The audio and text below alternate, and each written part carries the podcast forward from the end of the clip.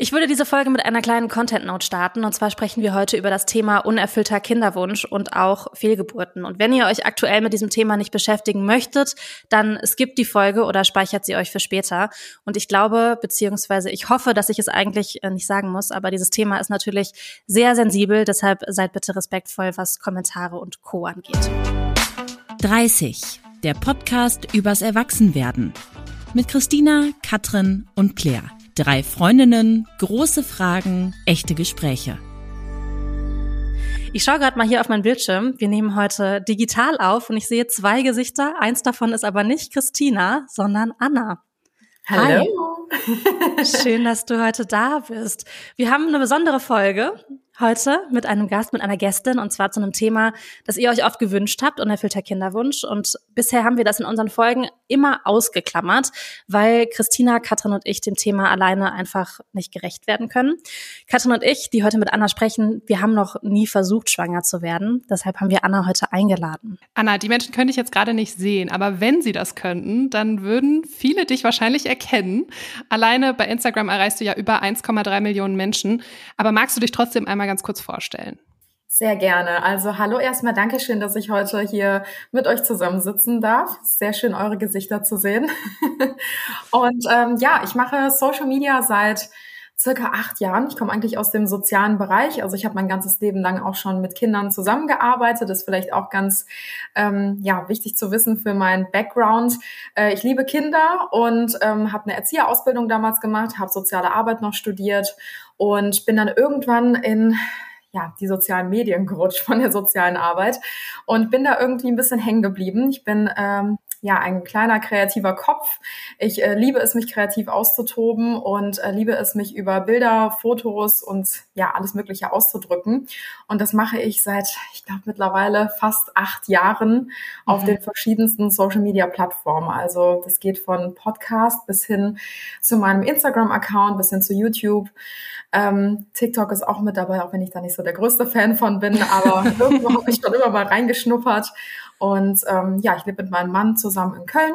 Und passend zum Thema, wir haben seit über viereinhalb Jahren einen Kinderwunsch und haben jetzt vor ein paar Wochen erst ähm, zum allerersten Mal öffentlich auch darüber gesprochen.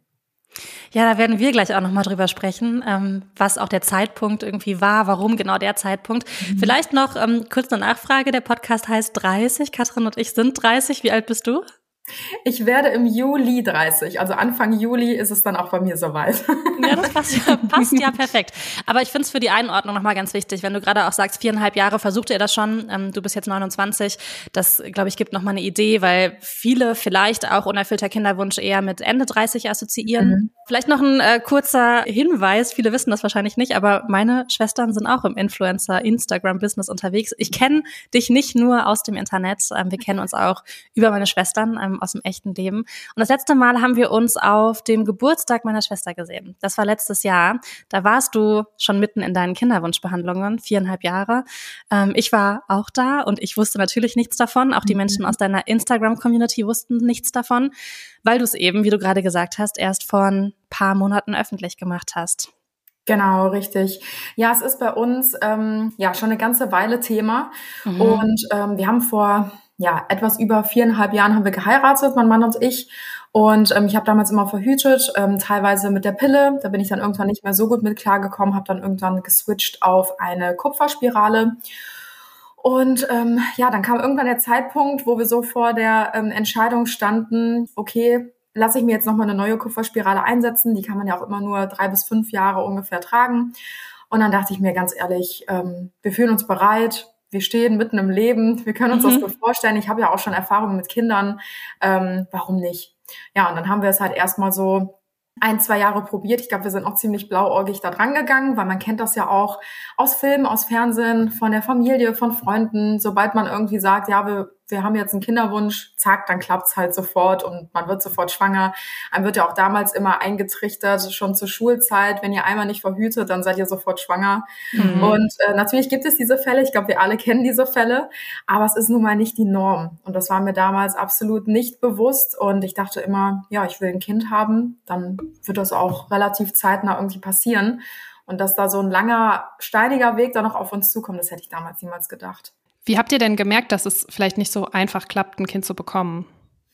Ähm, ja, nachdem ich die Verhütung abgesetzt habe, ähm, wie gesagt, sind wir da erstmal ganz locker dran gegangen und dachten uns einfach, ach ja, wenn es passiert, dann passiert's. Mhm. Als wir es dann so nach einem Jahr so ein bisschen mehr drauf angelegt haben, weil ich glaube, man weiß ja dann ungefähr in dem Alter von 30 auch so ungefähr, dass es ja nur eine bestimmte Zeitspanne gibt im Monat, ähm, wo man schwanger werden kann oder kleines Zeitfenster ja eigentlich nur. Das heißt, ähm, ich habe meinen Zyklus so ein bisschen getrackt. Ich habe teilweise auch schon so die ersten Ovulationstests mal gemacht, die einem dann mhm. anzeigen, wann die fruchtbaren Tage ähm, im Zyklus sind. Und ja, als das dann immer noch nicht geklappt hat, habe ich gemerkt, okay, es wird, glaube ich, doch ein bisschen schwieriger für uns und irgendwas scheint da doch nicht so ganz in Ordnung zu sein. Ähm, du hast gerade gesagt, du hast das am Anfang so ein bisschen getrackt. Ähm, ich habe jetzt noch nie versucht, schwanger zu werden. Ich benutze so eine mhm. App, wo ich einfach weiß, weil ich die Pille nicht mehr nehme, wann ungefähr meine fruchtbaren Tage sind. Ab wann hast du gemerkt, okay, es ist vielleicht nicht nur einfach schlechtes Timing und ihr habt irgendwie Sex in einer Phase, wo man gar nicht schwanger werden kann? Also wann hast du diesen Switch im Kopf gehabt von, wir versuchen einfach mal zu, okay, ich glaube, ich muss da doch ein bisschen genauer hingucken. War das noch innerhalb dieses ersten Jahres? Nee, das war auf jeden Fall in dem zweiten Jahr, ähm, mhm. weil im ersten Jahr, wir hatten auch so, so viele andere Sachen irgendwie noch im Kopf und wir haben jetzt gar nicht so den Fokus darauf gelegt, sondern es war einfach nur, okay, Verhütung abgesetzt, wenn es passiert, dann passiert's. Und im zweiten Jahr, als ich dann gemerkt habe, so komisch, irgendwie verhüten wir schon seit einem Jahr nicht mehr und irgendwie ist trotzdem noch nichts passiert, da habe ich dann wirklich schon angefangen, ja, mir mal eher so einen Kopf darum zu machen und habe dann mal so ein bisschen recherchiert, was gibt es denn eigentlich noch für Möglichkeiten, um meinen Zyklus noch mehr zu tracken, weil diese besagte App mhm. habe ich zum Beispiel damals auch schon gehabt. Da weiß man immer so, die ist so ein bisschen gröber, also jetzt nicht ja. ganz so genau natürlich wie jetzt so Ovulationstests oder ähnliches. Anhand dieser App konnte ich dann natürlich schon immer so ein bisschen ungefähr ähm, erkennen, wann so meine fruchtbaren Tage sind.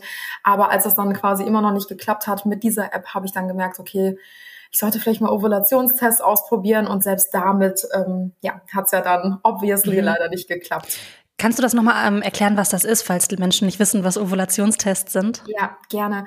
Also Ovulationstests sehen so ein bisschen aus wie Schwangerschaftstests. Ich glaube, die sind so ein bisschen geläufiger von ihrem mhm. Aussehen her, vom Wiedererkennungswert.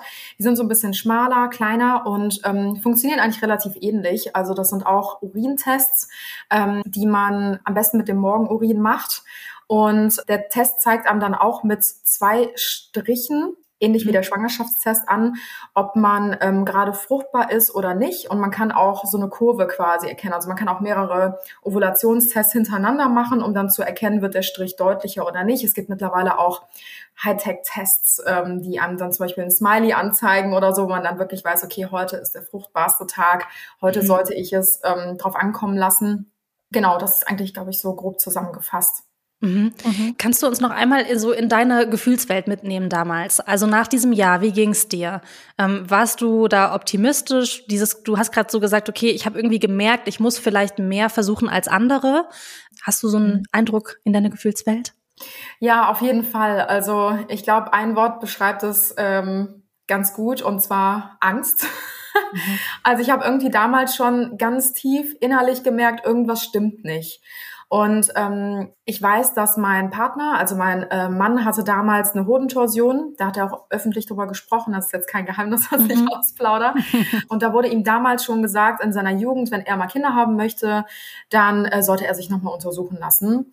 Und ähm, dann hatte ich immer im Hinterkopf, oh, es liegt bestimmt an ihm. Es liegt an ihm, so wie man halt immer sagt. Wir müssen das immer kontrollieren lassen. Wahrscheinlich klappt das einfach deswegen nicht. Und das hat mir natürlich schon so ein bisschen Sorgen bereitet, weil ich auch nicht wusste, was ist, wenn da jetzt irgendwas nicht stimmt? Haben wir dann trotzdem noch eine Chance darauf, Kinder zu bekommen? Oder war es das dann für uns. Also wenn da mhm. jetzt wirklich irgendwas nicht in Ordnung sein sollte. Also es hat sich auf jeden Fall schon eine Panik breit gemacht damals bei mir, weil das war zu einer Zeit, wo wirklich alle um mich herum schwanger geworden sind. Also wir haben gerade schon über deine Schwester gesprochen, mhm. äh, Claire. Und äh, Kim war, glaube ich, zu diesem Zeitpunkt äh, auch schwanger. Ich meine, die hat ja auch vier Kinder. Also ja, war immer schwanger gefühlt. Schwierig, eine Zeit zu erwischen, wo sie nicht schwanger war. Ja, total. Und ähm, alle meine Freundinnen um mich herum haben ihr erstes Kind bekommen. Und da wurde dieser Wunsch halt wirklich immer, immer größer. Und natürlich auch die Angst und Panik immer größer, dass irgendwas ja nicht stimmen könnte, so dass wir vielleicht niemals ein Kind bekommen könnten, weil ich halt gemerkt habe, so okay, jetzt so langsam geht das zweite Jahr dem Ende zu und bei uns hat es halt immer noch nicht geklappt. Mhm. Du hast gerade gesagt, ihr habt dann erst gedacht, dass dein Mann der Grund sein könnte. Wann war so der Punkt, wo ihr entschieden habt, okay, vielleicht brauchen wir wirklich ärztliche Hilfe, vielleicht müssen wir das nochmal abklären? Das war so nach zweieinhalb Jahren ungefähr. Da sind wir gerade in unser Haus gezogen. Also wir haben ein Haus gebaut und hatten dann irgendwie auch den Kopf voll mit ganz, ganz vielen anderen Sachen und sind dann erstmal hier eingezogen, haben den Fokus auch so ein bisschen ähm, ja verschoben, sage ich mal. Und ähm, ich kann mich noch an dieses Gespräch erinnern. Das war ein sehr, sehr ehrliches und intensives Gespräch, wo ich meinen Mann zur Seite genommen habe und gesagt habe, wir müssen jetzt sprechen und wir müssen mhm. irgendwas mhm. tun, weil ich habe das Gefühl, irgendwas stimmt nicht und irgendwas ist nicht in Ordnung. Und es war auch echt ein unangenehmes Gespräch, muss ich sagen, weil ich ihm ja auch unterschwellig unterstellt habe, dass er sich untersuchen lassen muss, mhm. ähm, weil ich das Gefühl habe, dass bei ihm irgendwas nicht stimmt. Ja, und wir haben uns dann beide untersuchen lassen, auf jeden Fall. Bei Männern ist so eine Untersuchung relativ schnell ähm, gemacht, mhm. weil die gehen dann einfach zum Urologen. Dort wird ähm, ja meistens einfach äußerlich erstmal geschaut und äh, untersucht. Dann wird meistens noch eine Samenprobe abgegeben. Da wird dann auch geschaut, wie ist zum Beispiel die Spermienaktivität und ähnliches, Spermiengesundheit. Und da war tatsächlich alles in Ordnung. Und dann habe ich relativ schnell feststellen müssen, okay, wir haben dieses eine, ja, diese eine Sorge jetzt ausgeschlossen, dann ähm, bin vielleicht doch ich das Problem in Anführungsstrichen. Und bei Frauen zieht sich so eine Untersuchung dann doch mal ein bisschen länger. Und ja, das habe ich dann auch gemerkt. Mhm. Ich glaube, das hat dann ungefähr anderthalb Jahre gedauert, bis wir ungefähr wussten, was bei mir los ist. Magst du von deiner Diagnose mal erzählen? Also was kam dann bei diesem anderthalbjährigen Marathon raus? Sehr gerne. Ja, wo fange ich an? Es gab so, so viele Untersuchungen. Also da diese ganzen letzten Jahre irgendwie so aufzurollen, das ist wirklich ähm, ja eine Masterarbeit, sage sag ich immer gerne. Ähm, es fing eigentlich so an, dass ich zu einer Frauenärztin gegangen bin, die auf Kinderwunsch spezialisiert war. Das heißt, ich bin da irgendwie schon direkt so einen Schritt weiter nach vorne gegangen ähm, und bin halt nicht zu meiner normalen Frauenärztin gegangen, die wahrscheinlich auch dieselben Tests gemacht hätte, wenn ich jetzt ehrlich bin. Mhm. Ähm, und dachte mir, ich gehe halt direkt zu einem Spezialisten, der sich halt mit dem Kinderwunsch ähm, schon so ein bisschen besser irgendwie auskennt. Dort wurden halt erstmal so die ja, klassischen Tests gemacht. Ähm, ich war dann auch ein komplettes Jahr lang ähm, in Behandlung bei dieser Frauenärztin spezialisiert auf Kinderwunsch. Sie hat mit mir alles Mögliche gemacht, ne? Eileiter-Durchgängigkeitsprüfung beispielsweise. Dort, mhm. ähm, das funktioniert auch wie man sich so eine typische ähm, gynäkologische Untersuchung eigentlich vorstellen kann. Man sitzt auf diesem gynäkologischen Stuhl und ähm, bekommt dann eine Injektionslösung quasi oh. durch die Eileiter gespritzt. Das war das Schmerzhafteste, glaube ich, was ich jemals an meinem Körper spüren musste. Und daran oh habe ich auch gemerkt, da kann irgendwas nicht in Ordnung sein, okay. weil meine Frauenärztin damals noch meinte, ach, also wenn die Eileiter verschlossen wären, dann müssten sie jetzt vor Schmerzen an die Decke gehen. Dann meine ich so, naja, also angenehm war es jetzt auch nicht. Mhm. Ähm, da habe ich schon gemerkt, irgendwas stimmt da nicht. Sie hat das aber noch nicht ganz so gesehen damals zu dem Zeitpunkt. Wir haben Blutabnahmen gemacht, wir haben erste Hormontherapien schon gemacht. Also mir wurden Hormone verschrieben, die ich dann genommen habe. Ähm, Geschlechtsverkehr nach Plan, ganz mhm. furchtbar. Also Kinderwunsch ist wirklich eine Zeit, also das hat auch nichts mehr mit Romantik oder sowas zu tun, weil man dann mhm. wirklich nur noch diesen Wunsch erfüllen möchte. Und du weißt ganz genau, okay, jetzt habe ich diese Hormone genommen. Es gibt nur dieses kleine minimale Zeitfenster im Monat, wo es klappen kann. Und daran muss man sich halten, sonst ist der ganze Versuch, der ganze Monat, der ganze Zyklus quasi wieder im Eimer. Und das war wirklich furchtbar. Und nach einem Jahr habe ich gesagt, nee, ich habe keine Lust mehr, ich habe keine Lust mehr hier rumzuprobieren oder sämtliche Sachen zu schlucken, Hormone, mich voll zu pumpen und ähm, dann hatte meine Frauenärztin mir vorgeschlagen, der letzte Ausweg, was man noch abchecken könnte, wäre quasi eine Bauchspiegelung, um mhm. zu schauen, ob da alles in Ordnung wäre bei mir. Damit könnte man dann auch Endometriose zum Beispiel ausschließen. Das war mir damals natürlich schon ein Begriff, aber ich bin niemals davon ausgegangen, dass ich irgendwie ja mit Endometriose irgendwas zu tun haben könnte. Ja, und dann stand der OP-Termin an. Ähm, ich dachte so, alles klar, die schauen da jetzt nach, ich werde die OP machen und dann werden sie mir sagen, wir haben nichts gefunden und dann stehen wir wieder am Anfang und müssen weiter schauen. Mhm. Letzten Endes bin ich dann aus dieser Narkose ausgewacht und äh, aufgewacht und mir wurde in zwei sehr unsensiblen Sätzen gesagt, ähm, dass ich eine sehr ausgeprägte Endometriose habe, dass ich eine andere Form der Endometriose, also eine Adenomiose habe und dass ich auf natürlichem Wege niemals Kinder bekommen könnte. Und das war natürlich ja, ich glaube, das war so ein richtiger Schlag ins Gesicht nach diesen ganzen Jahren rumprobieren, nach diesen ganzen, ja, nach dieser Achterbahn, die man irgendwie schon hinter sich gebracht hatte mit meinem beruflichen Background. Also Kinder waren für uns immer das Allergrößte. Also ich glaube, selbst bei unserem ersten Date haben Tim und ich damals schon gesagt, wir wollen auf jeden Fall Kinder, das Match zwischen uns, mhm. das passt, wir machen mhm. den Sack zu. Und ähm, ja, dann sowas gesagt zu bekommen mit Ende 20, mit einem großen Kinderwunsch, das ist natürlich ja nicht schön. Mhm. Ja, krass. Äh, ich habe noch eine, eine, Rückfrage dazu, weil Endometriose, wenn man das so, das ist ja medial in den letzten Jahren so ein bisschen äh, präsenter gewesen. Viele ähm, berichten ja davon, dass sie ähm, das gemerkt haben, weil sie so wahnsinnige Periodenschmerzen hatten und so. War das bei dir auch? Ähm, also hättest du ahnen, hast du geahnt, dass es irgendwie Endometriose sein könnte? Überhaupt nicht. Also ich bin wirklich aus allen Wolken gefallen, weil ich habe mit dem Thema sehr viel zu tun gehabt schon vor meiner OP. Mhm. Deswegen eigentlich hätte ich diese Zeichen vielleicht auch sehen können. Aber bei mir gab es so gut wie keine Anzeichen dafür, dass ich Endometriose habe. Ähm, das Einzige, was ich hatte, waren immer mal wieder verstärkte Periodenschmerzen. Die hatte ich auch schon öfter mal bei diversen Frauenärzten angesprochen. Aber wie man das leider so kennt, wurde das halt nie so wirklich ernst genommen. Und es wurde halt gesagt, ja gut, da muss man halt einmal im Monat durch. Mhm. Ähm, und was ich auch schon mal angesprochen hatte bei meinem damaligen Frauenarzt, das ist so viele Jahre schon her, dass ich immer ziemlich starke Schmerzen beim äh, Geschlechtsverkehr hatte. Mhm. Und ich habe damals eine so freche Antwort darauf bekommen von meinem Arzt, dass ich mich richtig geschämt habe, dieses Thema irgendwann nochmal anzusprechen. Und das sind so meine zwei einzigen Punkte, eigentlich, die zu dieser Endometriose-Erkrankung ja. passen. Was ich so krass finde, ist, dass das erst nach einem Jahr überhaupt auffällt oder dass man ja, überhaupt der Test wurde, dann, ne? dann getestet wird. Ne? Man fragt sich ja, warum setzt man eine Person ein Jahr lang diesen hm. Torturen aus, irgendwie Hormone zu nehmen und überprüft nicht einmal, ob das überhaupt Sinn ergibt, so. Ja, das Problem ist bei der Endometriose, dass sie nur zu 100 Prozent diagnostiziert werden kann über eine OP, also über diese Bauchspiegelung. Mhm, mhm, ähm, es gibt mittlerweile ziemlich gute Endometriose-Zentren zum Beispiel, die auch ganz andere Ultraschallgeräte nochmal haben, die auch spezialisiert darauf sind, Endometriose-Herde zum Beispiel über den Ultraschall ausfindig zu machen. Aber die wirkliche Gewissheit bekommt man nur über eine OP. Und ähm, ja, dazu muss man sich natürlich dann auch erstmal bereit fühlen, weil mm. ich sag mal, die Chance, wie hoch ist sie, dass was gefunden wird, also ob das jetzt wirklich Endometriose ist oder ob es vielleicht auch andere Gründe gibt für ungewollte Kinderlosigkeit. Also es gibt ja auch noch PCO oder sonstiges, also so, so viele andere Sachen, weswegen es auch nicht klappen könnte. Und nachher unterzieht man sich, sich einer OP und man findet trotzdem nichts.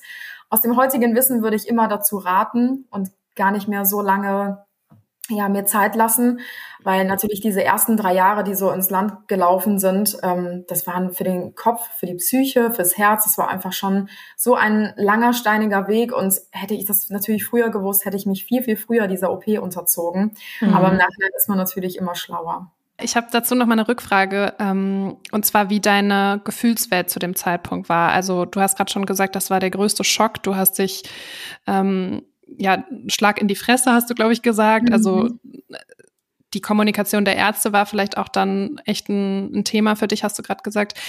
Gab es auch so diesen Punkt Schuldgefühle, zum Beispiel auch gegenüber deinem Mann, dass du irgendwie dachtest, boah, jetzt bin ich hier das Problem? Tatsächlich nie. Also Schuldgefühle gab es eigentlich nie. Ich höre das immer wieder.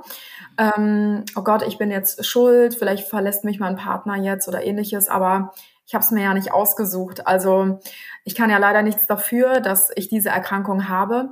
Und ähm, ich tue quasi alles dafür oder wir beide gemeinsam tun alles dafür, um uns irgendwie diesen gemeinsamen Wunsch zu erfüllen. Aber wir haben auch immer gesagt, wenn es nicht klappt, dann klappt es nicht. Also mhm.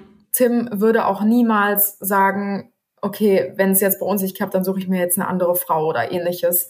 Also mhm. das ist für uns ganz klar. Wir haben immer gesagt, wir sind schon zu zweit komplett und einfach ein Kind würde uns quasi ja noch mehr vervollständigen, aber letzten Endes sind wir auch schon zu zweit als Team komplett. Und ähm, deswegen gab es so diese, diese Schuldgefühle tatsächlich nie. Aber es war natürlich trotzdem, also so eine Diagnose, so unsensibel in zwei Sätzen irgendwie gerade mhm. noch halb in der Narkose ähm, so zugepfeffert zu bekommen, das war schon echt. Ich glaube, das war echt einer der schlimmsten Momente in meinem Leben, wenn ich ehrlich bin. Krass, ja. Mhm. Ich finde aber voll schön, dass du sagst, dass ihr für euch auch schon so besprochen habt, dass ihr zu zweit komplett seid. Ich glaube, das ist bei vielen Frauen so eine ganz krasse Urangst, irgendwie mhm. so nicht Mutter sein zu können, weil was uns gesellschaftlich vorgelebt wird, ist ja oft so, eine Frau ist dann eine Frau, wenn sie eine Mutter ist, was ja völliger Bullshit ist. Ob man das jetzt nicht, ob das gesundheitlich nicht geht oder ob man es auch einfach nicht möchte. Ja. Ähm, Deshalb schön, dass du das sagst, auch dass du diese Schuldgefühle nicht hast, weil ich würde mir wünschen, dass niemand die hat. Ähm, was ja genauso ist, wie du sagst, man kann da nichts für. Dieser Moment, ähm, als du dann von den Ärzten gesagt bekommen hast, okay, du kannst keine Kinder bekommen, wie ging es dann weiter? Also das, bis zu dem Moment wart ihr noch nicht in der Kinderwunschklinik, oder? Genau, das war quasi der Startschuss dafür. Also mir wurde ja gesagt, ich kann auf natürlichem Weg keine Kinder bekommen. Ah, ja. mhm. Das heißt, ähm, der Umkehrschluss war dann für mich, okay, alles klar, es geht jetzt in eine Kinderwunschklinik und das war halt einfach so ein Thema, womit ich mich noch nie befasst habe und auch nicht wollte. Also ich dachte immer, nee, also da werden wir niemals landen. Wir schaffen das irgendwie anders. Und oh Gott, wenn man in der Kinderwunschklinik landet, wie, wie schlimm, dann gibt es ja keinen anderen Ausweg mehr außer das. Und heute weiß ich halt, dass ich mir da so einen unnötigen Kopf irgendwie vorher drüber gemacht habe. Und mhm. ähm, ich bin so dankbar, dass wir diesen Weg in die Kinderwunschklinik gefunden haben, weil das tatsächlich für uns der einzige Weg ist. Also es gibt wohl eine minimale Chance für mich, auf natürlichem Weg schwanger zu werden von unter fünf Prozent. Mhm. Das liegt einfach daran, dass ähm, ich kann da nochmal ganz kurz erklären, was die Endometriose überhaupt ist. Das ist auch immer so ein bisschen schwierig, das ja, zu erklären. Gerne. Aber das ist eine gutartige, aber chronische Erkrankung, bei der sich die Gebärmutterschleimhaut quasi nicht nur ähm, in der Gebärmutter ansammelt, sondern auch im Bauchraum. Also ähm, Endometriose tritt in Form von Herden, Verwachsungen und auch Zysten auf. Und diese können sich halt fast überall ansiedeln. Also wie gesagt, nicht nur in der Gebärmutter oder um die Gebärmutter herum, sondern auch an den Eileitern, Eierstöcke, ähm, am Darm, mhm. ähm, Bauchfellblase und so weiter. Und das kann natürlich sehr, sehr starke Schmerzen hervorrufen. Und ich hatte ja gerade gesagt, auch an den Eileitern kann sich das ansammeln. Und bei mir ist es leider der Fall, dass die ähm, Endometriose sich so sehr ausgebreitet hat an meinen Eileitern, dass die verstopft sind quasi. Also meine ganzen mhm. Eileiter sind voll mit Endometriosenherden, so dass ich quasi auf natürlichem Wege gar nicht erst schwanger werden kann. Also die sind beidseitig verstopft, sage ich mal so. So ist der Weg halt einfach für die Spermien, für die Eizelle komplett verschlossen. Und das kann man nicht wegoperieren? Ähm, also in meiner OP haben die ganz, ganz viele Endometriose-Herde entfernt. Aber die meinten, an die Eierstöcke haben die sich gar nicht, ach, an die Eierleiter haben sie sich gar nicht dran getraut, weil die sind ja auch so klein und so filigran. Okay. Die hätten da mehr kaputt gemacht als alles andere. Und da haben die Ärzte auch gesagt, wenn die einen solchen hohen Grad sehen, dann gehen die da schon gar nicht mehr dran, weil sie eigentlich mehr kaputt machen. Mhm. Danach ging es dann quasi für uns nach drei Monaten circa in die Kinderwunschklinik. Ähm, ich brauchte nach dieser Diagnose irgendwie erstmal Abstand von all dem. Also ich, boah, mich haben so richtig alle Gefühle überrollt und ich dachte mir, ich will von dem ganzen Thema jetzt erstmal nichts mehr wissen und irgendwie können mich alle mal, ich war irgendwie sauer auf alle Ärzte, dass sie das nicht schon viel früher bei mir diagnostiziert haben und dachte mir so, boah, nee, jetzt will ich irgendwie erstmal gar nichts mehr davon wissen. Und dann haben wir aber neue Kraft getankt und nach drei Monaten haben wir dann den Schritt in die Kinderwunschklinik gewagt. Ja, waren da auch relativ schnell wieder ziemlich hoffnungsvoll. Also da wurde uns dann neuer Mut gegeben und auch gesagt, hey, ähm, es sind so viele Paare, die in die Kinderwunschklinik gehen. Ich dachte immer, wir sind so alleine damit, besonders auch in unserem mhm. Alter, weil wir ja noch relativ jung sind. Also wenn ich mich so im ja, Wartezimmer umgesehen habe, waren wir echt so mit 10, 15, 20 Jahren Abstand echt ähm, die Jüngsten dort. Mhm. Und ja, habe mich dadurch natürlich auch echt immer so sehr sonderbar gefühlt und dachte mir so, okay, jetzt sitzen wir hier, wir sind jung und gesund, das, was uns immer gesagt wurde und irgendwie scheint es halt trotzdem nicht zu klappen. Aber ähm, ja, heute gesehen war das die beste Entscheidung, die wir hätten treffen können, in diese Klinik zu gehen. Mhm. Wir haben dann auch nochmal die Klinik gewechselt, tatsächlich nach drei Versuchen, weil wir dort nicht so happy waren und haben jetzt eine Klinik gefunden, die so, so toll ist. Also die Ärzte und Ärztinnen sind äh, so zuvorkommend, sie sind so sensibel. Da ähm, mich betreut auch eine Ärztin, die selber Endometriose hat, äh, selber auch sieben Jahre lang Kinderwunsch hatte, bei ihr es dann auch irgendwann geklappt hat und die dann quasi ja ihren Beruf gewechselt hat, um selber andere Frauen dann in ihrem Kinderwunsch zu unterstützen. Und da merke ich einfach, das ist genau das Richtige, was ich irgendwie brauche, weil ich auch auf der emotionalen Ebene immer so ein bisschen abgeholt werden muss. Mhm. Und ja, da sind wir jetzt echt sehr, sehr happy. Und was heißt denn eigentlich, das habe ich mich, äh, mich gefragt, was heißt denn eigentlich so, du bist in einer Kinderwunschbehandlung? Also ähm, was passiert da? Wie lange dauert so eine Behandlung? Vielleicht kannst du das einmal erklären. Ja, so eine Behandlung ähm, dauert circa sechs bis acht Wochen, kann man eigentlich sagen. Ähm, mhm. Das klingt immer so, als würde man hingehen, man wird eine Spritze bekommen und dann ist man schwanger. das ist es leider nicht. Also man fängt an ähm, immer ab dem zweiten Tag der Periode. Das ist eigentlich mhm. so der Startschuss. Und dann fängt man an, sich Hormone zu spritzen. Das geht meistens so 10 bis 14 Tage. Und über diese Hormone reifen halt einfach mehr Follikel ähm, in den Eierstöcken heran als in einem normalen Zyklus. Und diese werden dann entnommen in einer sogenannten Punktion. Das geschieht dann ungefähr zwei Wochen danach. Da wird mit einer ähm, leichten Narkose wird man äh, sediert und ähm, dann werden die ähm, Follikelchen punktiert. Also mit so einer langen Nadel wird dann die äh, Flüssigkeit quasi aus den Follikeln gezogen. Das dauert circa 15 bis 20 Minuten und ähm, danach werden dann auch sofort die entzogenen oder entnommenen Eizellen werden befruchtet mit dem Spermium des Mannes. Und ähm, nach drei oder fünf Tagen bekommt man dann eine befruchtete Eizelle wieder eingesetzt. Das ist jetzt so ganz, ganz grob mhm. zusammengefasst. Und in diesem Stadium befinden wir uns gerade tatsächlich auch. Ah. Also es ist ganz schön spannend, dass wir gerade diesen Podcast dazu aufnehmen, weil mhm. ich vor drei Tagen einen unserer befruchteten Eizellen äh, zurückbekommen habe.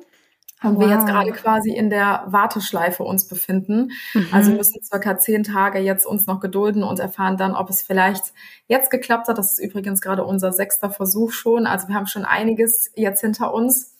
Ja, und sind natürlich ganz äh, aufgeregt, ob es dieses Mal klappt. Aber das mhm. ist so, ja, grob zusammengefasst einmal so eine Behandlung, wie sie abläuft. Also es zieht sich so zwischen sechs bis acht Wochen, ob man so ungefähr weiß, ob es mhm. geklappt hat oder nicht.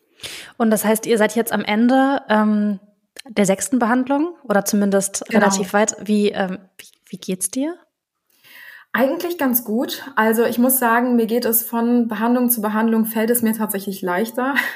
Ich habe mhm. immer gehört, dass es bei anderen andersrum ist, also dass es von Behandlung zu Behandlung immer schwieriger wird für den Kopf, wenn es halt schon wieder nicht geklappt hat, obwohl man schon so viel ähm, hinter sich gebracht hat. Und ich werde irgendwie von Versuch zu Versuch immer entspannter, weil ich halt irgendwie das ganze Prozedere schon kenne. Ich habe mittlerweile gelernt, mit Enttäuschungen umzugehen, so traurig sich das anhört.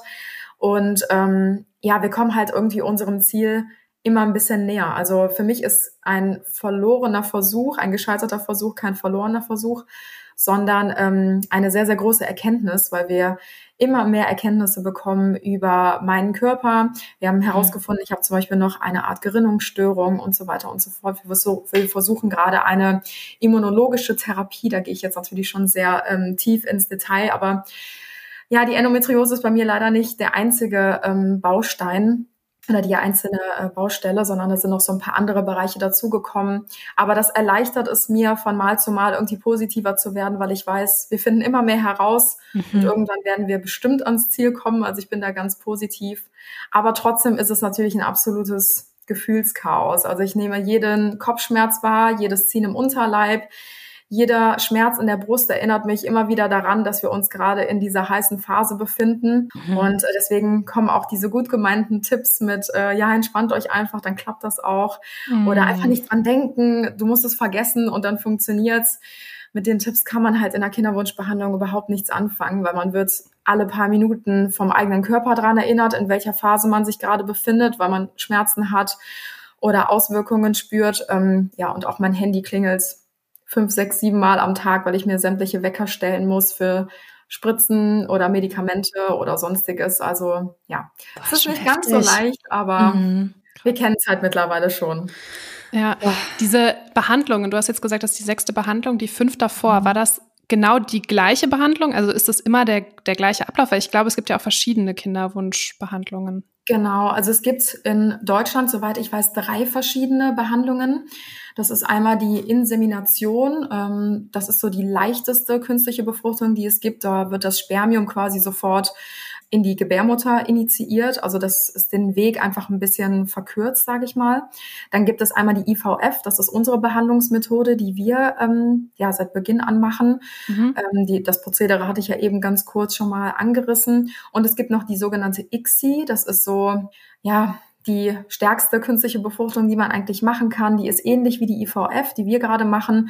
Nur der einzige Unterschied ist, dass ähm, die Spermien ähm, im Labor selektiert werden. Also es werden quasi im Labor die besten Spermien herausgesucht und direkt mhm. in eine Eizelle initiiert. Mhm. Ähm, das wird zum Beispiel auch öfter bei Paaren gemacht, ähm, wo das Spermium des Mannes zum Beispiel nicht ganz so ähm, Bewegung, bewegungsfähig ist, dass da einfach nochmal so ein bisschen nachgeholfen wird. Aber eigentlich ist ähm, das Prozedere relativ gleich wie auch bei unserer Behandlung. Mhm. mhm. Okay. Bist du denn im Laufe dieser Kinderwunschbehandlung in dieser letzten sechs Versuche schwanger geworden? Ja, tatsächlich äh, zweimal. Also einmal bei der allerersten Behandlung, das ist jetzt genau vor einem Jahr gewesen. Mhm. Ähm, und bei unserer letzten Behandlung, die war im Dezember 2022. Mhm. Und dort hatte es auch geklappt. Und ähm, beide Male hat es leider immer nur bis zur sechsten Woche gehalten. Man kann sich nicht so richtig erklären, warum. Das ist halt immer so ein bisschen das Problem. Ähm, beim ersten Mal haben wir daran gedacht, es lag daran, weil ich eine Gerinnungsstörung habe. Das wurde nämlich erst danach diagnostiziert, ähm, dass der Embryo nicht genug äh, versorgt war ähm, mit, ähm, ja, wie kann man das erklären?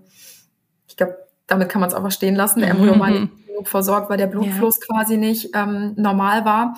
Und jetzt bei der letzten Behandlung gehen wir davon aus, ähm, ja, dass die Entwicklung einfach aufgehört hat. Also dort sah alles super aus. Wir hatten super HCG-Werte. Das ist das Schwangerschaftshormon, was immer im Blut nachgewiesen werden kann, wenn man schwanger ist. Also der Wert war super stabil.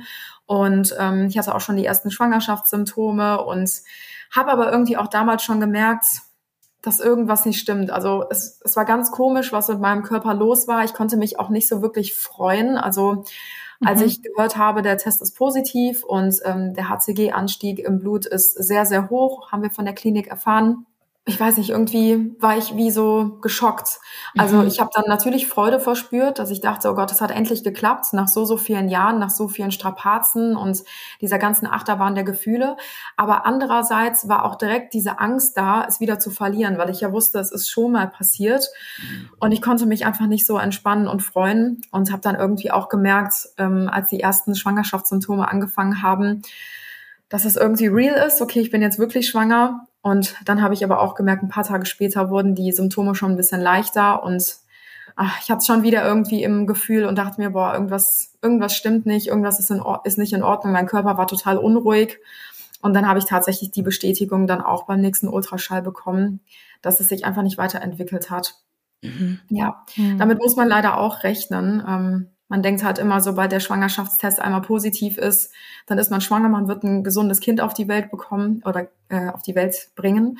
Aber das ist tatsächlich ähm, nicht so. Also das ist halt auch nicht normal. Also es gibt so, so viele Frauen, die Fehlgeburten erleiden und dort wird auch leider so, so wenig drüber gesprochen. Voll. Und auch da fühlt man sich dann immer wieder alleine gelassen, irgendwie mit dieser Thematik, weil man denkt, niemandem passiert das außer mir.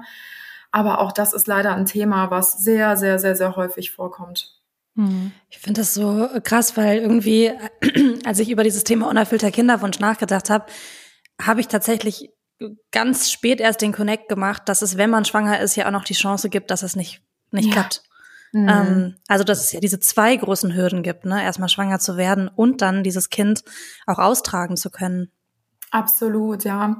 Das ist, das ist wirklich echt hart. Also besonders, wenn man schon so eine lange Zeit hinter sich gebracht hat und ähm, die Wahrscheinlichkeit, durch eine künstliche Befruchtung schwanger zu werden, ist jetzt auch gar nicht so hoch. Also das liegt so bei 20 bis 30 Prozent pro Versuch. Mhm. Und dann gibt's natürlich noch, das ist von Frau zu Frau natürlich sehr, sehr unterschiedlich, wenn da noch Endometriose mitschwingt oder PCO-Syndrom oder eine Gerinnungsstörung oder, oder, oder. Also die Liste ist wirklich lang. Ähm, dass es dann auch wirklich hält. Weil, ähm, wie gesagt, erstmal die Hürde zu überwinden, schwanger zu werden, weil da bleibt ja immer noch eine Wahrscheinlichkeit von 70 bis 80 Prozent, dass es nicht klappt. Ich finde, das hört sich nämlich immer 20 bis 30 Prozent, ah ja, es ist, ist okay, da ist eine hohe Chance, aber 70 mhm. bis 80 Prozent, dass es nicht klappt, hört sich dann auch schon ziemlich krass so im Vergleich an, finde ich. Ja. Und ähm, ja, dass es dann noch hält, ist natürlich dann nochmal ja, die weitere riesengroße Hürde. Mhm. Werbung. Leute, ich freue mich so sehr, wenn dieses Jahr endlich wieder nach vor mir geht. Ich bin nämlich so ready für Urlaub und will einfach nur in die Sonne, an den Strand, Eis essen und einfach nichts tun. Ich bin schon auch ein bisschen neidisch, dass es für dich nach vor mir geht. Ich weiß noch, wie ich das erste Mal mit dir da war und ich liebe das ja sowieso. Also neue Länder, neue Kulturen und neue Sprachen zu entdecken. Ich würde aber sagen, dass gerade bei Sprachen noch wirklich Luft nach oben ist bei mir. Wenn wir nämlich morgens immer bei Raffalet, also im Café direkt am Strand Cappuccino trinken gehen, dann bin ich die Einzige, die auf Englisch bestellt und nicht auf Spanisch. Aber Claire, dann habe ich jetzt die perfekte Lösung für dich, wie du das für das nächste Mal änderst. Und zwar mit Bubble der Sprachlern-App. Da kannst du für den nächsten Formi-Trip eine Runde Spanisch lernen. Und ich habe mir überlegt, ich will ein bisschen Schwedisch lernen für den nächsten Urlaub im Schwedenhaus von meinen Eltern. Der steht nämlich auch jetzt im Sommer an. Das finde ich auch eine richtig, richtig gute Idee. Ihr könnt mit Bubble nämlich 14 verschiedene Sprachen lernen, direkt am Laptop oder über die Bubble-App auch unterwegs. Die Lerneinheiten sind 10 bis 15 Minuten lang und sind damit auch perfekt für den Weg zur Arbeit in der Mittagspause oder vielleicht auch kurz vor knapp auf dem Weg nach Formi am Flughafen noch. Die Lerninhalte wurden von über 200 Sprachexpertinnen zusammengestellt und das Coole ist, ihr lernt mit echten Dialogen, die ihr direkt im Alltag nutzen könnt. Und dank KI-gestützter Spracherkennungssoftware könnt ihr eure Aussprache verbessern. Claire, wir können dann zukünftig unseren Iced Coffee auf Formentera direkt auf Spanisch bestellen. Weil ich sag mal so, bei mir wäre da auch noch Luft nach oben. Okay, Challenge accepted. Ich finde aber, dass du, Katrin, dann im nächsten Schwedenurlaub auch auf Schwedisch Brötchen bestellen solltest. Also es ist eine kleine äh, Improvement-Challenge für uns alle hier, würde ich sagen. Okay, ist ein Deal. Wenn ihr euch auch für den nächsten Urlaub oder den nächsten Job vorbereiten wollt oder wie wir einfach Lust habt, eine neue Sprache zu lernen, dann haben wir einen super coolen Deal für euch mit dem Code 30, also Englisch 30, T-H-I-R-T-Y, alles groß geschrieben, zahlt ihr beim Jahresabo für sechs Monate und bekommt weitere sechs Monate geschenkt. Das heißt, ein halbes Jahr zahlen, ein ganzes Jahr lernen. Der Code ist bis zum 31.05. gültig. Das heißt, ihr könnt jetzt noch die wichtigsten Wörter und Sätze für euren Sommerurlaub lernen. Alle Infos findet ihr auf bubble.com slash audio. Das haben wir euch natürlich wie immer alles in die Shownotes gepackt. Und denkt beim Bestellen an unseren Code 30.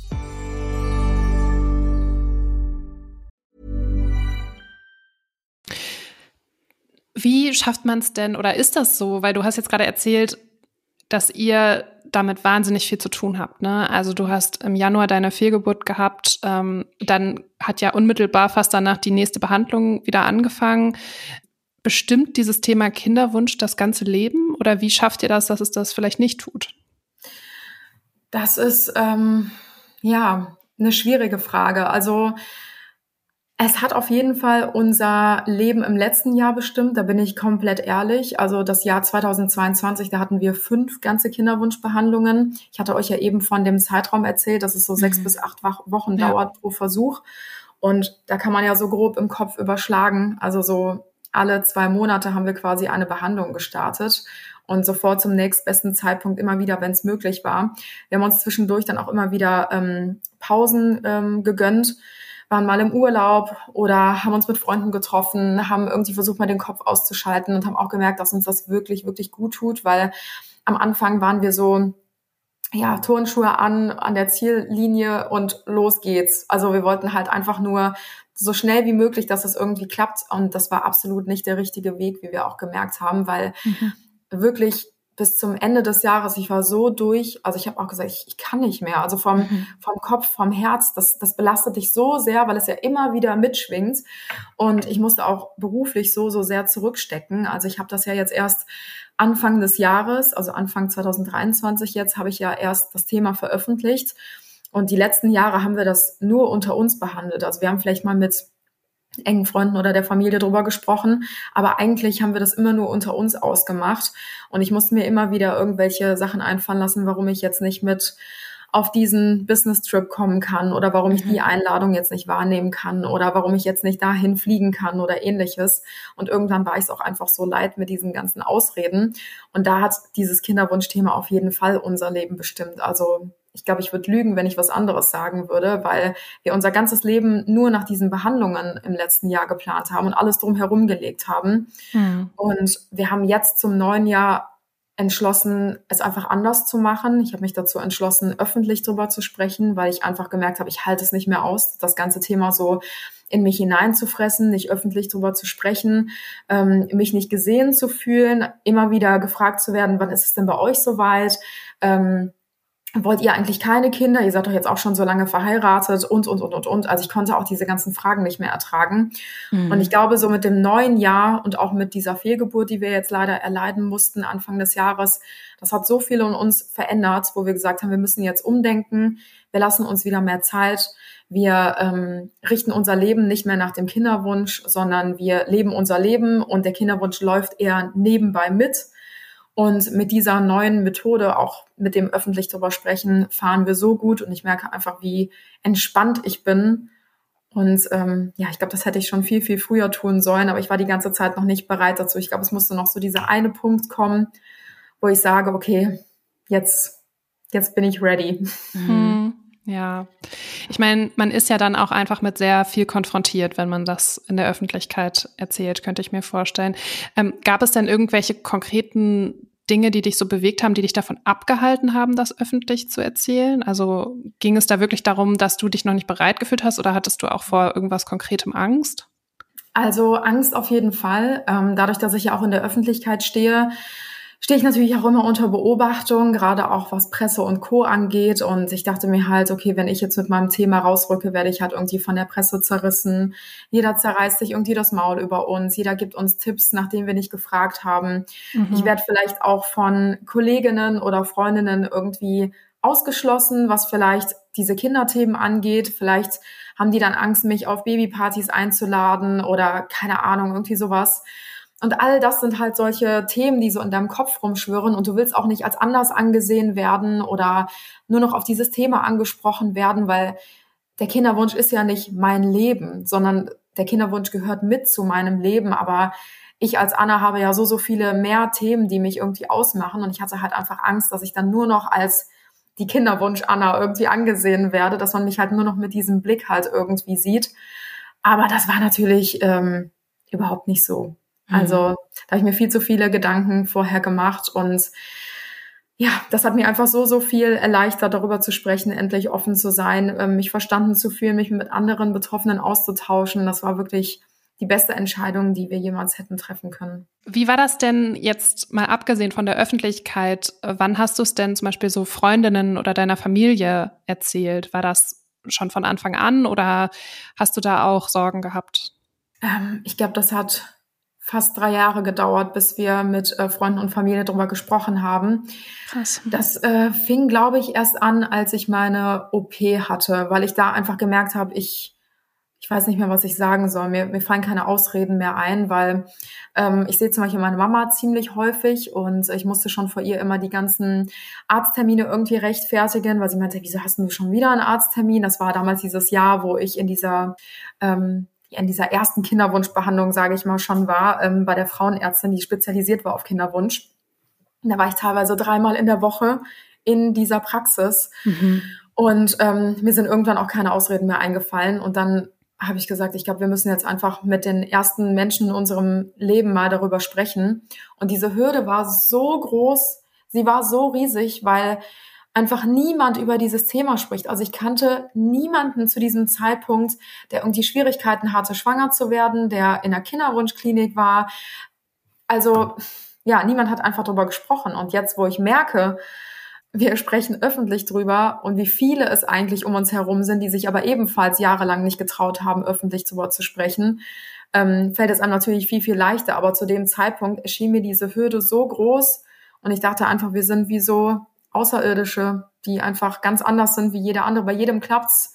Jeder, der ähm, frisch verheiratet ist oder jeder, der sagt, wir wollen jetzt Kinder haben, bei denen klappt's sofort und nur bei uns klappt's halt irgendwie nicht. Und mir war es einfach unfassbar peinlich irgendwie auch. Ich kann das gar nicht, mhm. Mhm. also gar nicht beschreiben, wie so ein Schamgefühl hatte ich die ganze Zeit, dass es bei uns halt irgendwie nicht klappt. Ja, weil man kriegt ja auch immer wieder Geschichten zu hören, irgendwie ein Paar hat, weiß ich nicht, einmal nicht verhütet und sind sofort schwanger geworden. Und dann mhm. denkst du dir so, ey, das kann ja wohl nicht sein. Bei jedem klappt es irgendwie sofort, selbst die, die es nicht wollen. Und bei uns, wir legen schon so viele Jahre drauf an und irgendwie kriegen wir es trotzdem nicht gebacken, so blöd mhm. gesagt.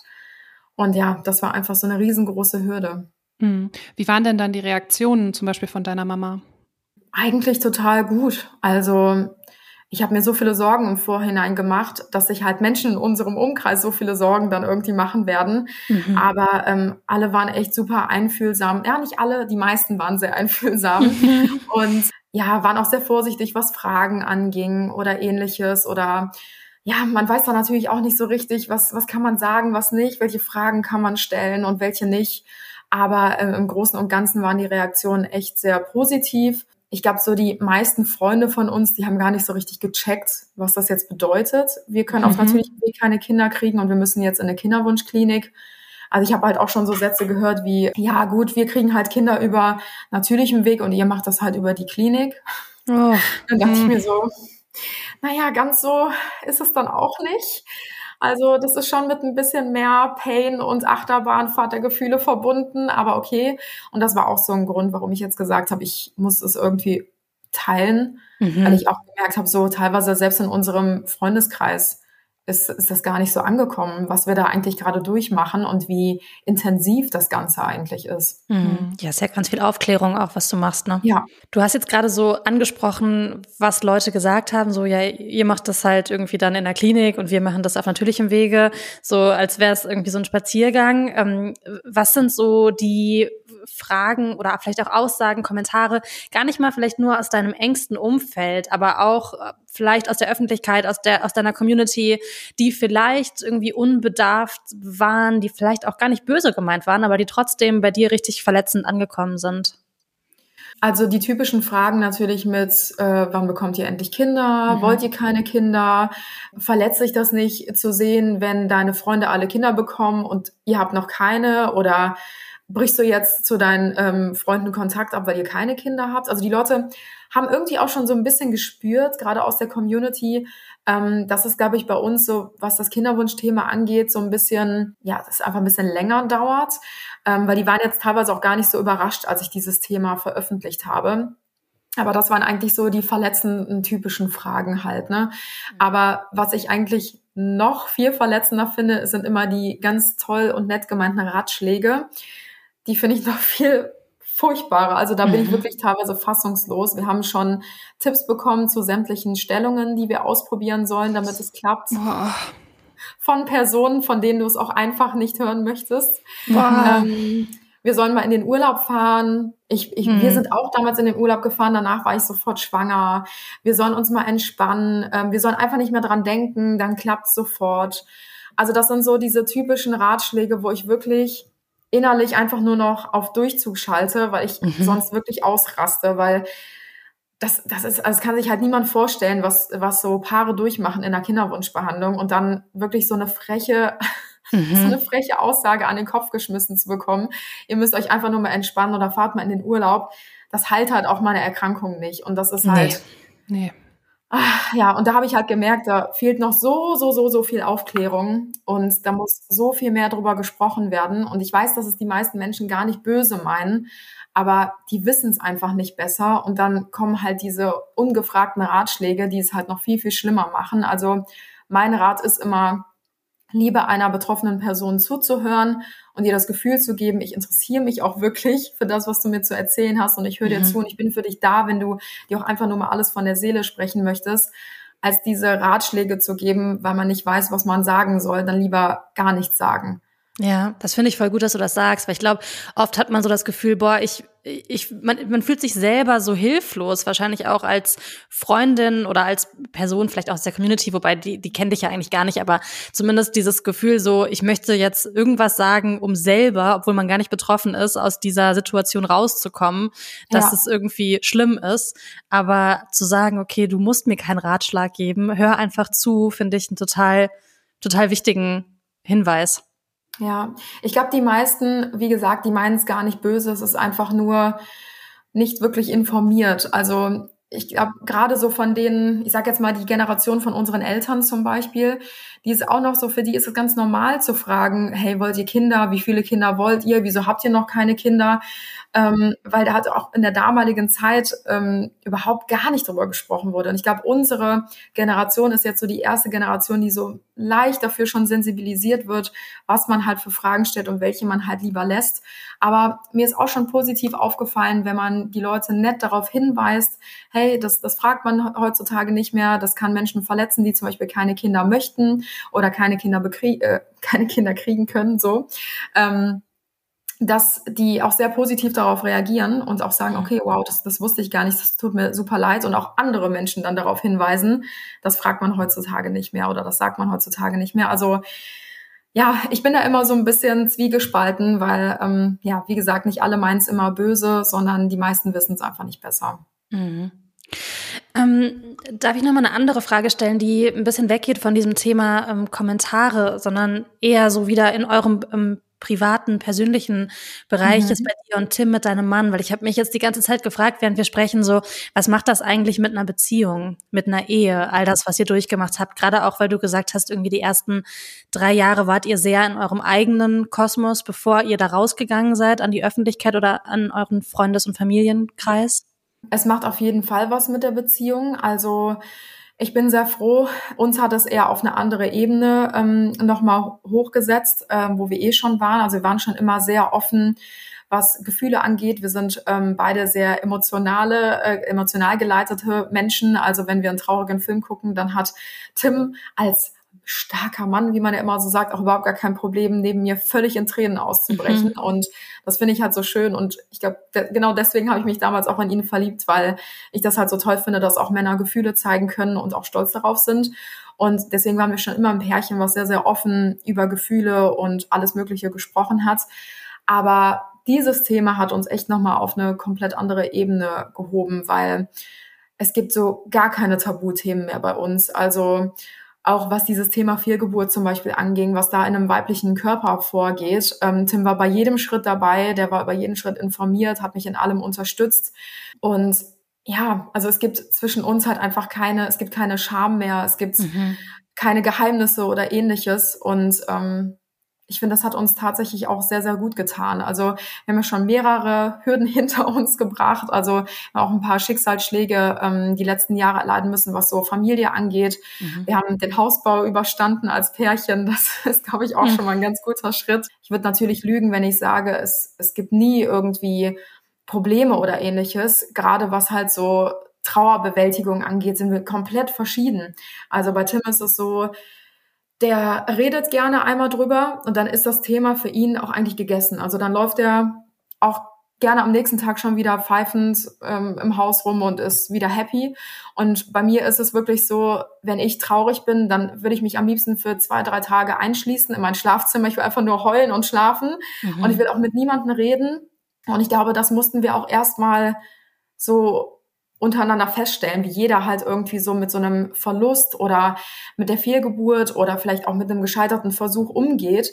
Und da gab es am Anfang natürlich auch Schwierigkeiten, weil er wollte drüber reden, ich wollte nicht drüber reden, er wollte bei mir sein, ich wollte alleine sein. Und das mussten wir irgendwie erstmal so ein bisschen für uns herausfinden, wie jeder halt am besten damit umgeht. Und ich meine, wir hatten ein paar Chancen dazu, das herauszufinden und mhm. zu üben, wie wir damit umgehen, leider. Und mittlerweile haben wir da eine sehr, sehr gute Mitte irgendwie gefunden. Und ja, natürlich gibt's auch immer wieder Reibereien. Also besonders durch die ganzen Hormone. Ich bin manchmal wie so eine Furie, weil man voll gepumpt ist mit allem Möglichen und gehe wegen jedem kleinen Mist teilweise an die Decke, fange aus dem Nichts an zu weinen, obwohl überhaupt nichts passiert ist.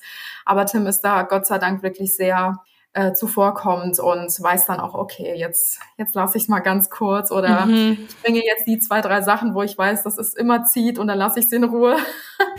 und das klappt eigentlich ganz gut, ja. Ich finde das irgendwie so krass, wie viel, also wie viel dein Körper durchmacht, ne? Das ist ja so viel mehr. Es ist dein, was du gerade gesagt hast, ne? Dein Körper, es ist die Beziehung, es ist die Kommunikation mit Freunden, mit dem Umfeld, mit Bekannten und so.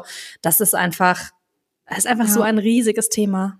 Auch mhm. dieser Druck, ne, sich ständig was zu überlegen, warum man nicht das machen kann, warum man nicht dabei ist, warum man nicht so, das ist ja auch also das ist ja nicht nur, wenn man jetzt irgendwie in der Öffentlichkeit steht oder viel unterwegs ist, sondern das ist, glaube ich, auch bei ganz vielen so, die einfach ein, ja, in Anführungsstrichen normales Leben haben, die dann auch ja. sich irgendwie überlegen müssen, kann ich da auf die Party gehen oder wird mir dann mhm. wieder, werde ich dann gefragt, warum ich kein Sekt will oder so, ne? Und man ist ständig damit konfrontiert irgendwie. Ähm, ja, vielleicht nochmal an der Stelle der Reminder an alle, dass man Menschen einfach nicht darauf anspricht am besten. Ja, total. Ja, ich frage mich auch immer wieder, wie ähm, Paare das machen, die fest angestellt sind zum Beispiel, dadurch, dass Tim und ich ja selbstständig sind.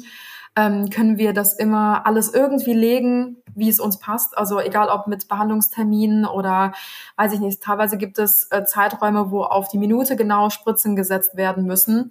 Ähm, und da frage ich mich, wie das Menschen machen, die fest angestellt sind, die einen Job haben, wo sie von 9 to 5 arbeiten. Also keine Ahnung. Auch was das Finanzielle angeht, ähm, muss ich auch dazu sagen, wir haben eine finanzielle, wir haben finanzielle Rücklagen. Wir haben da keinen Druck, was das Ganze angeht. Darüber haben wir heute hier auch noch gar nicht gesprochen. Eine Kinderwunschbehandlung ist unfassbar teuer, also wirklich unfassbar. Ähm, wenn man in einer gesetzlichen Versicherung ist, hat man das Glück, dass bis zu 50 Prozent übernommen werden, aber auch nur bei drei Versuchen. Und ich sage mal, eine Behandlung kann sich von 2000 bis 10.000, 12.000 Euro Ende offen ziehen. Und da sind 50 Prozent für drei Versuche auch gar nichts. Und da kommen noch die ganzen Medikamente zu und, und, und. Und da weiß ich halt auch, dass für viele der Kinderwunsch sich niemals erfüllen wird, weil es aus finanzieller Sicht gar nicht mehr tragbar ist. Mhm. Das zerreißt mir in so einer Situation so sehr das Herz, weil ich mir denke, es hätte vielleicht beim vierten oder fünften Versuch klappen können. Manchmal dauert es einfach ein bisschen länger. Aber wenn es finanziell einfach nicht mehr möglich ist, geben viele dann den Kinderwunsch auf. Und ach, das ist für mich wirklich ganz, ganz schwer nur zu ertragen oder auch wegen dem Alter, wenn es irgendwann nicht mehr klappt. Weil man mhm. sagt ja schon, ab 30 fängt es langsam an, dass die Chancen ein bisschen geringer werden, dann ab 35 nochmal und dann ab 40 und, und, und. Ich würde mich jetzt davon auch nicht so verrückt machen lassen, weil, ähm, ja, das sind doch alles nur Zahlen. Aber trotzdem, das ist schon, wenn ich, manchmal überlege ich mir, Hätten wir nicht so früh angefangen zu forschen, was bei uns los ist mit dem Kinderwunsch, mhm. dann hätte ich vielleicht auch erst, weiß ich nicht, mit 35, mit Ende 30 gesagt, okay, ich bin jetzt bereit für Kinder, ich habe jetzt ein bisschen Karriere gemacht, ich stehe jetzt fest im Leben, ich habe einen Partner, mit dem ich mir das gut vorstellen kann. Und wenn man dann noch anfängt, zwei, drei, vier Jahre wie bei uns zu forschen, was mhm. da überhaupt los ist, dann kann es auch einfach schon zu spät sein. Und das löst ja so einen immensen Druck in einem nochmal zusätzlich aus zu der ganzen Behandlung, die man irgendwie eh schon durchmacht. Total. Ja. Das ist schon Wahnsinn. Ja, tatsächlich werden wir über genau das Thema äh, auch noch in einer weiteren Folge ah, okay. sprechen mit einer Person, die genau das erlebt hat ähm, und genau das auch erzählen wird. Ähm, hört ihr dann auch bald hier im Podcast. Wir haben ein Thema noch nicht so angerissen und du, also du hast es ein paar Mal erwähnt, aber vielleicht noch mal ganz zum Schluss. Wie war oder ist das für dich, wenn Freundinnen in deinem Umfeld Kinder bekommen? Also du hast jetzt schon erzählt, ähm, irgendwie hattest du das Gefühl, bei allen klappt das einfach, ähm, mhm. bei allen funktioniert das irgendwie und ich bin irgendwie so ein Alien, bei dem das nicht klappt. Wie, wie ist das?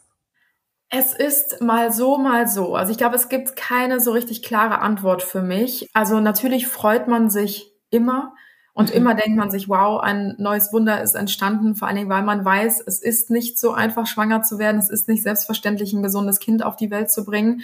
Dann freut man sich natürlich immer wieder, wow, es, es kann auch funktionieren, es gibt irgendwie Hoffnung. Aber es kommt immer darauf an, in welcher Phase ähm, man mich gerade damit erwischt, sage ich mal. Mhm. Weil wenn ich jetzt wüsste, zum Beispiel unser aktueller Versuch scheitert und ich bekomme irgendwie am nächsten Tag von einer meiner engsten Freundinnen irgendwie völlig unsensibel mitgeteilt, oh mein Gott, ich bin schwanger und ich bin mhm. völlig aus dem Häuschen und keine Ahnung was. Natürlich ist das ein Stich ins Herz. Es ist jedes Mal ein Stich ins Herz, aber es ist, mal ist es besser zu ertragen und mal ist es gerade echt schwierig. Also muss ich schon sagen, besonders nach so einer langen Zeit oder besonders auch zu diesen Phasen, wo ich die Diagnose bekommen habe und mir gesagt wurde, hey, das wird bei Ihnen niemals auf natürlichem Wege klappen. Und bei mir im Umkreis sind wirklich alle schwanger geworden. Das war für mich schon wirklich sehr, sehr hart. Aber man lernt damit umzugehen und man freut sich natürlich auch. Und ich bin auch keine Person, die irgendwie ausgeschlossen werden möchte oder so. Ich möchte trotzdem auf den Babypartys mit dabei sein. Ich möchte trotzdem dein Baby halten und mich für dich mitfreuen. Und ich glaube, es gibt halt einfach diese verschiedenen Phasen und mittlerweile wissen das auch meine Mädels im Umkreis, wenn ich sage, ich komme vorbei auf den Kindergeburtstag und wenn ich nach zwei Stunden wieder gehe, dann wissen die auch Bescheid, warum ich wieder gegangen bin, also warum es mir vielleicht auch gerade zu viel geworden ist oder ähnliches. Und da ist mir auch niemand böse und da bin ich auch echt dankbar drum. Ja, total. Und auch nochmal der Reminder vielleicht an alle Menschen, die Menschen in ihrem Umfeld haben, die gerade in einem Kinder, in der Kinderwunschbehandlung sind und selbst schwanger werden. Da vielleicht nochmal eine Schleife zu drehen, drüber nachzudenken, wie sage ich das jetzt, wann sage ich das jetzt auch. Ähm, und dass es halt auch nicht immer um einen selbst geht, ne? Genau. Anna, wenn du in die Zukunft guckst, letzte Frage, wie fühlst du dich? Ich äh, fühle mich gerade sehr positiv, mhm. tatsächlich. Also ich glaube, ich war selten so positiv in den letzten viereinhalb Jahren Kinderwunsch wie aktuell. Schön. Weil ich weiß, auch beim letzten Mal hat es geklappt und ich weiß, ich kann schwanger werden. Wir müssen einfach nur noch einen Weg finden, wie ähm, ja dieser kleine Krümel irgendwie auch bei mir bleibt. Und ich glaube, da sind wir auf dem besten Wege. Wir haben jetzt auch wieder eine neue Behandlungsmethode ausprobiert und schrauben immer mal wieder so ein bisschen rum. Und auch wenn es jetzt nicht klappt, dann vielleicht beim nächsten oder beim übernächsten Mal. Also wir werden auf jeden Fall noch nicht ganz so schnell aufgeben mhm. und ja, bleiben dran. Wir sind sehr hoffnungsvoll und positiv und ja, freuen uns auf alles, was kommt. Voll schön. Vielen, vielen Dank, dass du das alles mit uns auch so offen jetzt geteilt hast. Ähm, ja, ja, mega. Danke ist dir. ja echt auf so vielen Ebenen irgendwie ja, super emotional und ich glaube, dass es aber auch ganz vielen Frauen Mut macht, die vielleicht in einer ähnlichen Situation sind. Einfach genau das zu, zu erleben oder zu hören, was du auch gesagt hast, man ist damit halt nicht alleine und es muss ja. einem nicht peinlich sein und es hat nichts mit Scham zu tun. Ähm, Auf jeden Fall. Ja, deshalb vielen Dank. Wir verlinken deinen äh, Kanal in den äh, Show Notes. Da wirst du mit Sicherheit, oder du berichtest ja bei Insta zumindest auf jeden Fall auch sehr viel, bei YouTube auch ähm, über genau. das Thema. Das heißt, da können wir dich, können alle dich verfolgen. Vielen, vielen Dank, dass du da warst. Danke euch. Es hat mir sehr großen Spaß gemacht, auch wenn es ein ja sehr schweres Thema teilweise auch war. Aber ja, es ist wichtig, darüber zu sprechen, dass Voll. es ja aus diesem Tabuthema auch einfach ein normales Thema wird, dass man sich in Zukunft nicht mehr ganz so alleine fühlt, wenn man ähnliche Diagnosen bekommt oder auch einen Kinderwunsch hat. Absolut. Danke dir. Schön. Und Danke wir sehen uns nächste Woche. Ciao. Bis nächste Woche. Ciao. Ciao.